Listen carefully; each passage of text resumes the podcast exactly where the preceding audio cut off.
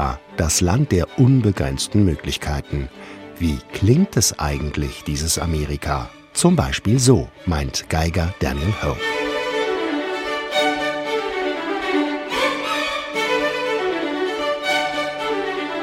Wenn man zum Beispiel die Musik von Aaron Copland hört, dann denkt man sofort an die amerikanische Prärie, an diese große Weite, vielleicht sogar an Cowboy-Filme und Cowboy-Musik. Das ländliche Leben in den USA, das ist nur eine von vielen Facetten, die Daniel Hope und das Zürcher Kammerorchester auf ihrem neuen Album America präsentieren. Eine Reise in eine Zeit, die von vielen Umbrüchen geprägt ist. Ich habe drei Jahrzehnte im Prinzip, von Mitte der 30er bis Mitte der 60er genommen, um wirklich zu untersuchen, was in Amerika los war. Also das war der Zweite Weltkrieg, es war natürlich auch die Rassentrennung, es war der Beginn der Bürgerrechtsbewegung in Amerika. All das ging in diese Zeit los. Die Bürgerrechtsbewegung in den USA fordert das Ende der Rassentrennung und die gleichen Rechte für People of Color. Für die Menschen, ohne die es die amerikanische Musik nicht gäbe. Eine Erkenntnis, die so neu übrigens nicht ist, hebt Daniel Hope hervor. Eigentlich hat Anthony Dvorak bereits Ende des 19. Jahrhunderts für sich festgestellt, damals fast einen Skandal ausgelöst, indem er sagte, dass um Amerika zu verstehen und die amerikanische Musik zu verstehen, muss man die afroamerikanische Seite kapieren, respektieren und verstehen, was das ausmacht. Ohne die afroamerikanische Musik gäbe es keinen Jazz. Und die Musik von George Gershwin oder Leonard Bernstein würde ganz anders klingen. Beide Komponisten sind mit von der Partie auf Daniel Hopes Album America.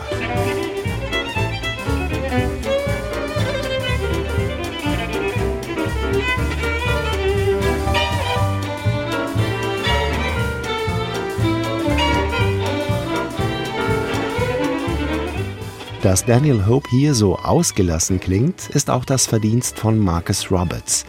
Der Jazzpianist ist mit seinem Trio dabei und hat Hope auf neue Ideen gebracht. Er hat mich sogar auch in den Sessions sowie auf Tour immer ermutigt, neu zu improvisieren, neu weiterzugehen und nicht auf den festen Text sozusagen zu konzentrieren. Das war sehr spannend für mich. Verantwortlich für die Arrangements ist Paul Bateman, ein Multitalent, Dirigent, Pianist, Komponist und Arrangeur. Mit ihm arbeitet Daniel Hope schon seit Jahren zusammen und schätzt ihn ganz besonders. Ja, er ist wirklich ein Meister. Also nicht nur hat er mit manchen von meinen großen Idolen gearbeitet, wie Frank Sinatra zum Beispiel oder auch Pavarotti, aber er instrumentiert einfach für jeden Mensch so persönlich und er versteht die Klänge. Also wenn man sich vorstellt, West Side Story ist eigentlich für ein riesiges Orchester mit ganz viel Blech und Schlagzeug und alles. Und das quasi auf Streicher zu reduzieren, das ist schon gewagt.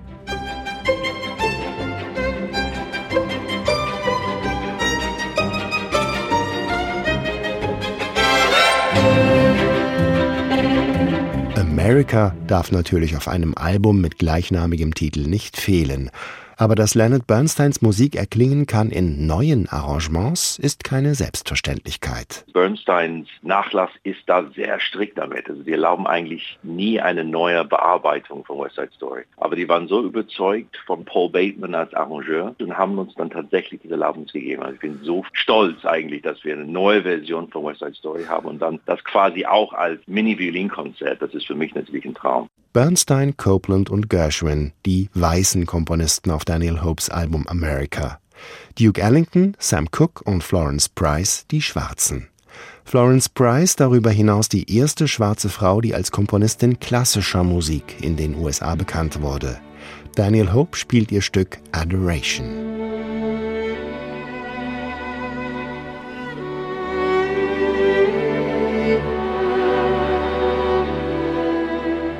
Ein Höhepunkt der CD, der Song A Change Is Gonna Come von Sam Cooke.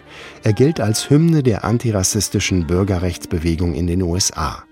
Für diese Musik konnte Daniel Hope eine ganz besondere Künstlerin gewinnen, die Soul- und RB-Sängerin Joy Denalani.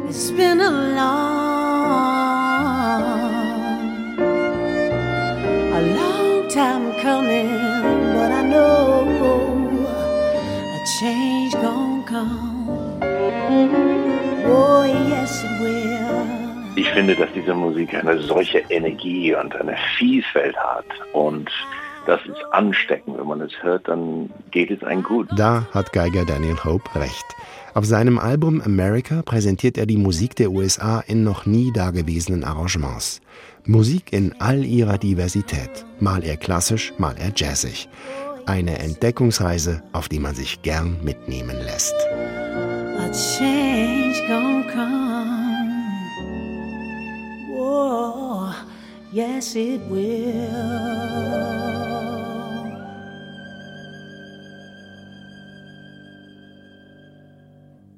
Neue CDs in HR2 Kultur.